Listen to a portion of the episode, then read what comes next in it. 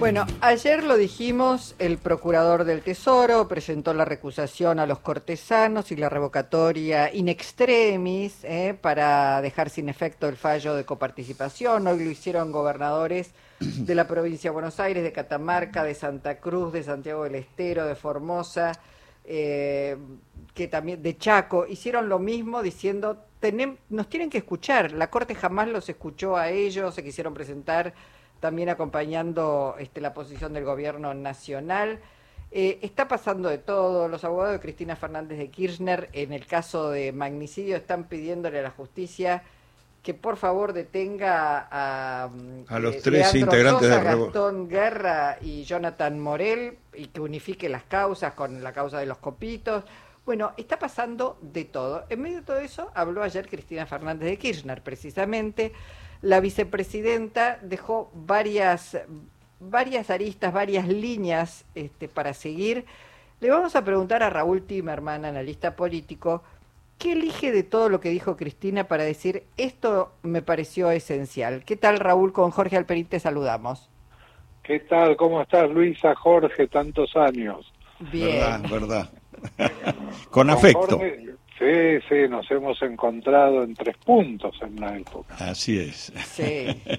eh, Luisa, es muy interesante porque la pregunta es muy interesante, porque vos me decís, elegí lo que vos considerás que fue sobresaliente. Y vos sabés que lo que yo considero que fue sobresaliente es la demanda a la gente a la que ella le dio posiciones de privilegio en el gobierno te diría que demandó a los que estaban en primera, segunda, tercera, cuarta fila.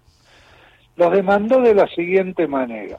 Ya lo había sugerido en su anterior discurso, ahora fue más tajante y privadamente es mucho más tajante todavía. Ella lo que dice es, hasta ahora la que construyó poder político soy yo ese poder político les permite a ustedes estar sentados en las poltronas en las que están sentados.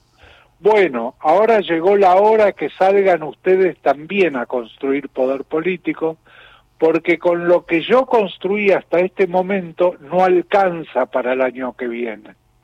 Entonces salgan, militen, vayan a los barrios, recorran las casas, recorran las fábricas, hablen con la gente, explíquenle.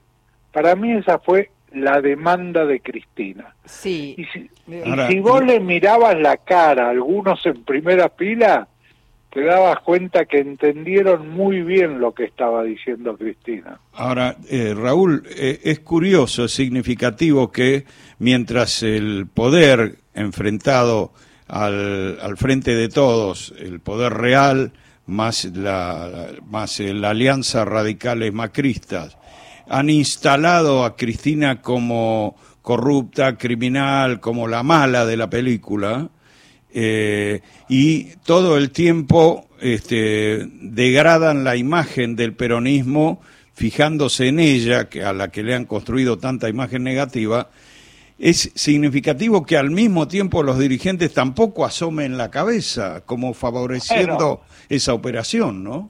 Muy buena reflexión. Muy buena reflexión.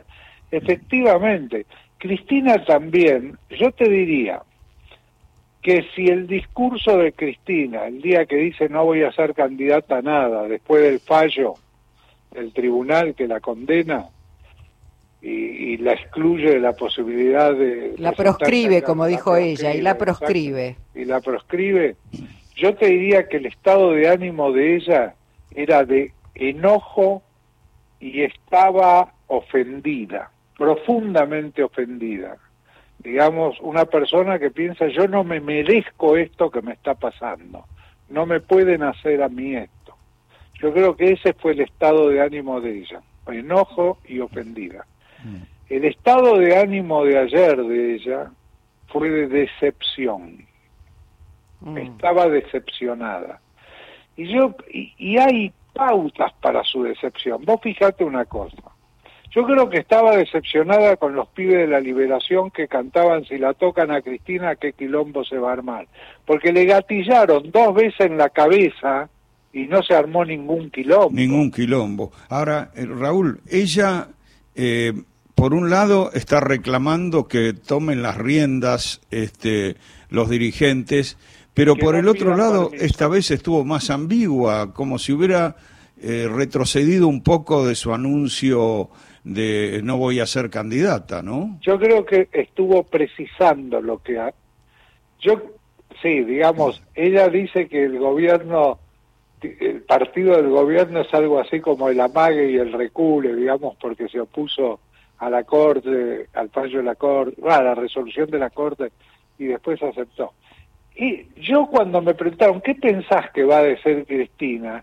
Yo no pensé que le iba a reclamar a la, a la dirigencia, este, ahora me acordé de una frase, bueno, eh, de que le iba a reclamar a la dirigencia, pero sí pensé, ella va a relativizar el yo no voy a ser candidata a nada. Y efectivamente lo que hizo fue relativizarlo, pero sigue sin ser candidata porque dice yo no voy a ir en una lista de nuestro espacio y que digan llevan a una condenada. Yo no voy a ir a buscar los fueros. Eh, quiero quiero decir algo, este vinculado a lo que señalaste de, los jóvenes que decían si la tocan a Cristina, que Quilombo se va a armar cuando le gatillaron, bueno, dos veces y no pasó nada. Yo creo que no pasó nada porque precisamente Cristina impidió que eso fuera un motivo, digamos, hubiese sido un desastre si le pegaban realmente el tiro, pero creo que ella bajó en ese momento para decir, no, lo que están buscando es eso, además, gran caos. Y ella fue, en ese sentido, me parece muy responsable, gran artífice para que no hubiera eh, un grado de conmoción mayor, porque lo peor que le puede pasar al frente de todos en una situación donde uno ve un ejecutivo con un grado extremo, diría casi de debilidad, es que salga a dividirse el frente de todos. Me parece que... No, no, pero está bien lo que decís, Luisa pero yo creo que por una cuestión personal, uno espera que si le pasa eso y uno lidera un espacio político, se movilice de manera importante ese espacio. Vos pensás que Cristina solo tiene 25 o 28% de los votos. Ella sí. se presenta como un partido vecinal y a nivel nacional saca entre 25 y 28% sin aliarse con nadie. ¿Qué otro, ¿qué otro candidato eh, tiene ese, ese nivel o la supera? Ninguno, el que la sigue es Milei, que tiene 20 puntos. Bueno. Ahora, Pero Milei no tiene un partido, Milei es Milei. Claro, está bien, está bien. Milei, la hermana y Kikuchi. Kikuchi era periodista en una época, lo deben conocer. Sí, sí.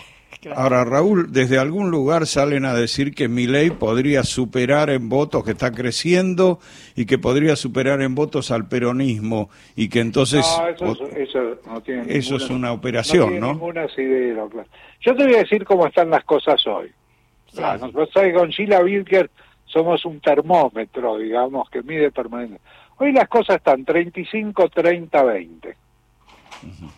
25 juntos, 30 al frente de todos, 20 la libertad avanza. Mm. Escenario de balotaje casi inamovible. Sí. Es muy difícil. Vos pensás que no llegan a 70 entre las dos coaliciones principales y en la general sacaron 88 en la última presidencial. O sea, es un escenario de balotaje. El balotaje digamos, nosotros fuimos estudiando desde que apareció el fenómeno Milley, cómo se iban componiendo los votos de Milley. Al principio eran 5 a 1 venían juntos por el cambio. Entonces, yo recuerdo que decían, bueno, ojalá Milley saque muchos votos porque le saca mucho a Juntos por el Cambio. Poco a poco, hoy están en una relación de menos de 2 a 1. 60-40 a favor de Juntos por el Cambio y 40 frente de todos. Gente que votó el frente de todos, digamos. Claro, bueno, por eso... Que están campista, digamos. Los decepcionados, desencantados del frente de todos, que son aproximadamente... Por eso está en 30, porque perdió el 40% de los votos que tuvo. Ya había perdido, bueno, estuvo en 31 en las de medio término. Mm. Digamos, y no, no logra recuperar esos votos por ahora. Bueno, pero hay que decir, yo insisto, no es Cristina. Ayer habló, les dijo, arremánguense, Sí. ensuciense las Muchachos, patitas en el barro. Y hoy no escuché ninguna voz a nadie, a ninguno que saliera a decir, a, a ponerse, digamos, el sallo que le corresponde y a salir a hacer No. campaña. No los escuché Pero, hoy y no los que voy a escuchar mañana, me parece tampoco. No, pero vos sabés que Cristina bueno, públicamente no lo va a decir. Pero ¿cuánta gente hay que ella puso en aerolíneas, en ANSES, en PAMI, en IPF, que están ahí por el poder que construyó Cristina? Si no, no estarían. Bueno, a eso les demanda, muchachos. Como estamos ahora, si llegamos hacia las elecciones, todos ustedes pierden sus puestos. Con lo que yo sumo no alcanza. Empiecen a laburar. Y, y es verdad, buena observación, Luisa. No salió nadie a decir, Cristina tiene razón, tenemos que salir, tenemos que organizarnos. Claro. Es verdad. Bueno, les dio tiempo hasta el 24 de marzo. Les dio tiempo hasta el 24 de marzo, a ver si ahí, bueno, orgánicamente, este, porque digo, también puede ir alguno, uno ve a algunos dirigentes que van, conversan, pero no alcanza ese puñadito. Tiene que haber, digamos, una movida, Tienen me un parece. partido, tienen el PJ que está en todo el país. ¿Por qué no ponen en marcha Perdón, el PJ no ha abierto la boca, ¿eh? ¿Quién es cabeza del PJ? Ahora, Alberto Fernández. Alberto Fernández a nivel nacional y Máximo Kirchner en la provincia de Buenos Bueno. Aires. Una pregunta, ¿Máximo estuvo ayer en el acto? No lo vi. y Raúl, eh, ¿cambió algo el amperímetro respecto de masa desde que está ejerciendo ese superministerio? Sí, te puedo decir, porque lo estamos siguiendo cuantitativamente y en grupos focales. Te digo el impacto inicial cuando lo nombraron a Massa. Massa, Massa es amigo de, de las, los empresarios, amigo de la Embajada de Estados Unidos, amigo de Israel, qué sé yo, y aparte es un ventajita. Es el primer cosa que aparecía en los grupos cuando, cuando fue nombrado. Pasó un mes, un mes y medio, pará, pará, porque fue evolucionando. Y te dicen, sí, es verdad. Dice, es ventajita, pero a lo mejor el hecho de ser ventajita ahora nos favorece, digamos, porque a lo mejor es ventajita para él y es ventajita para nosotros también. Bueno. Ahora ventajita desapareció. Che, Massa, ¿cómo está laburando? ¿Eh? ¿Viste que no aparece por televisión? Sí.